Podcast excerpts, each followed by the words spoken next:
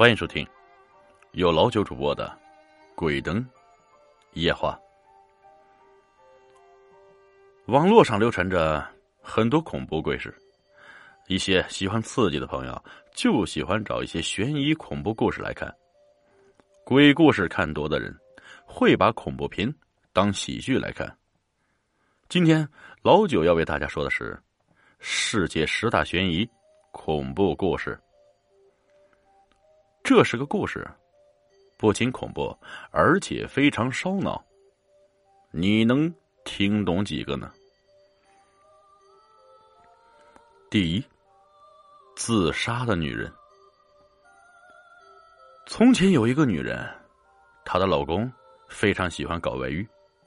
这个女人实在忍受不了这种状况，就决定吃药自杀。自杀前，他留了一封遗书给他的初恋情人。初恋情人看到遗书之后，十分火急的赶到女人家里。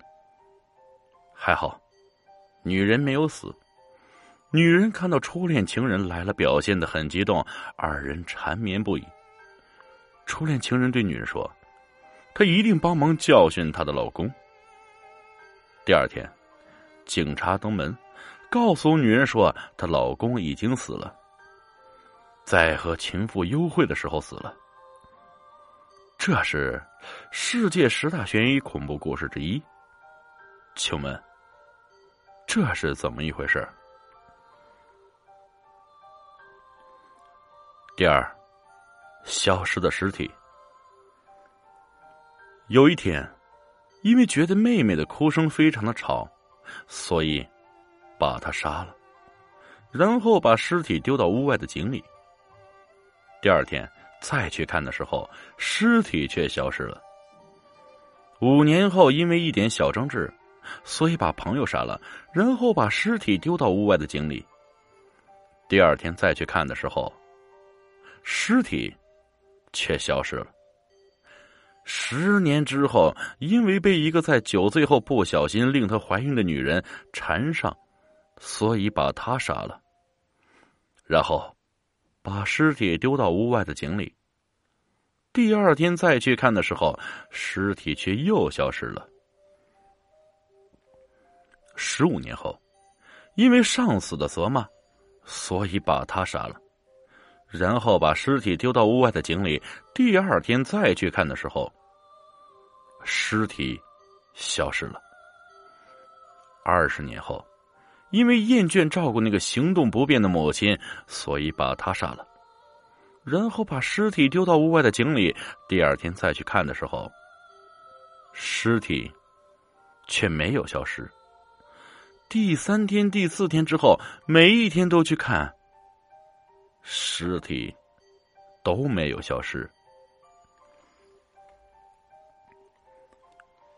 第三，《鬼影实录》。这个故事发生在一对年轻的夫妻身上。卡蒂和米加终于搬进了他们期待已久的位于郊区的大房子。然而，从他们的脸上却看不到一丁点乔迁新居的喜悦，因为他们越来越惊恐的发现，这个房子里似乎有什么不干净的东西存在。两个人却因为越来越明显的灵异现象而深感困扰。不管这些令人无法理解的响声起因是为什么，却总是发生在午夜时分。尤其是当他们睡着或者是半梦半醒之间。后来，卡蒂和米加想到一个办法，他们决定用摄像机代替熟睡的自己，看一看那些时不时烦扰他们的究竟是一些什么东西。第四，惨死的邻居。有一个年轻的男人，他的房子和邻居夫妇的房子中间隔着一片草坪。有一天深夜，男人被隔壁的吵架声吵醒，之后他又听到了摔东西声、砍刀子声和牛吃草的声音。过了一会儿，他又听到有人撞他家门的声音，但他都没有理会，又睡了过去。第二天，他发现隔壁的男主人惨死在他家门口。你们推理一下其中的过程。第五，恐怖的女孩。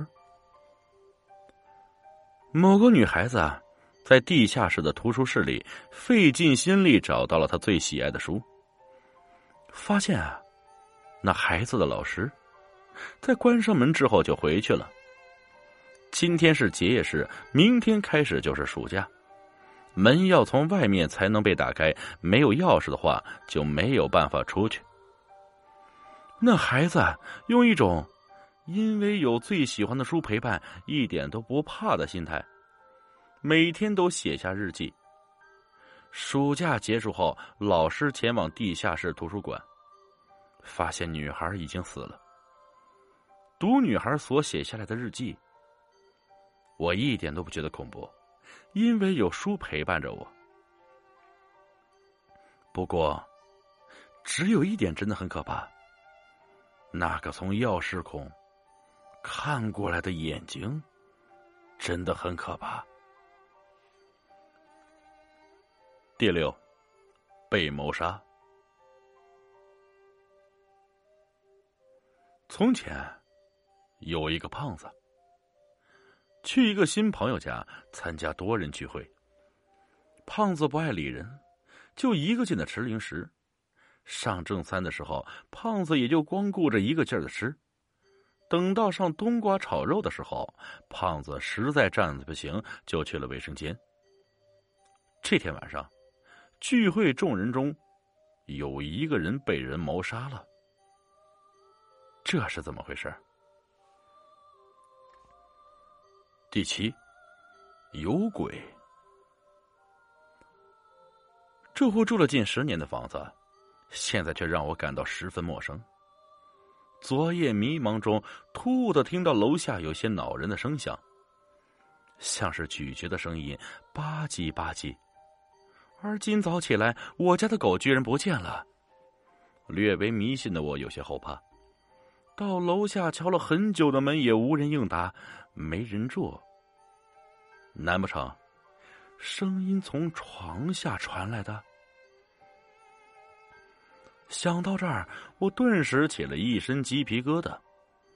回家后立刻看了看床底，似乎很正常，没有想象中的血迹。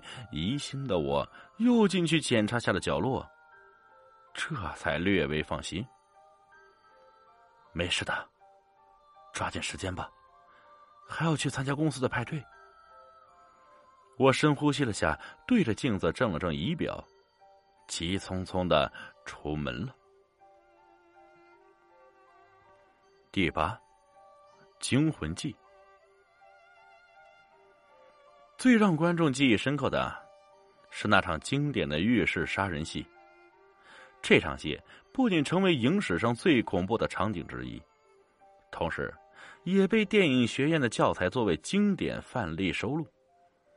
浴室杀人游戏虽然没有一个尖刀入肉的场景所在，但是却让影片进入一种极其紧张恐怖的环境中。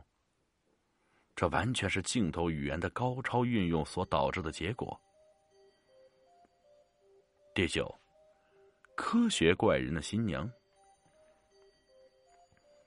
这部小说没有看到结尾。因为我们见到由波利斯·卡洛夫饰演的怪物逃了出来，并攻击所有阻挡他去路的人。在路上，他就遇见一位老盲人，教他生命的本质及人类最重要的沟通工具——语言。怪物终于再次被村民捉住。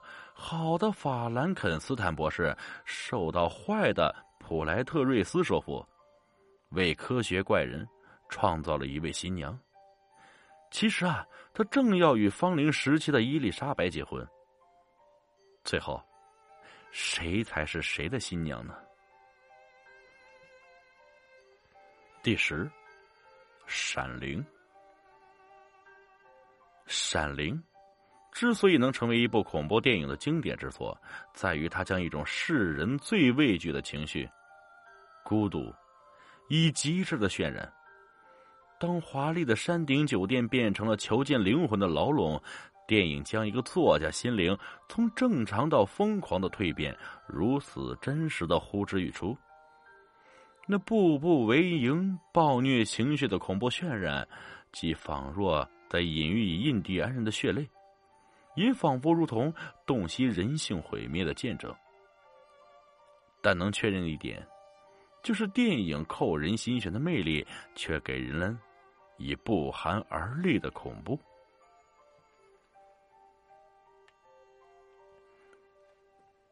本集故事播讲完了。感谢各位听众的收听，我们下集再见。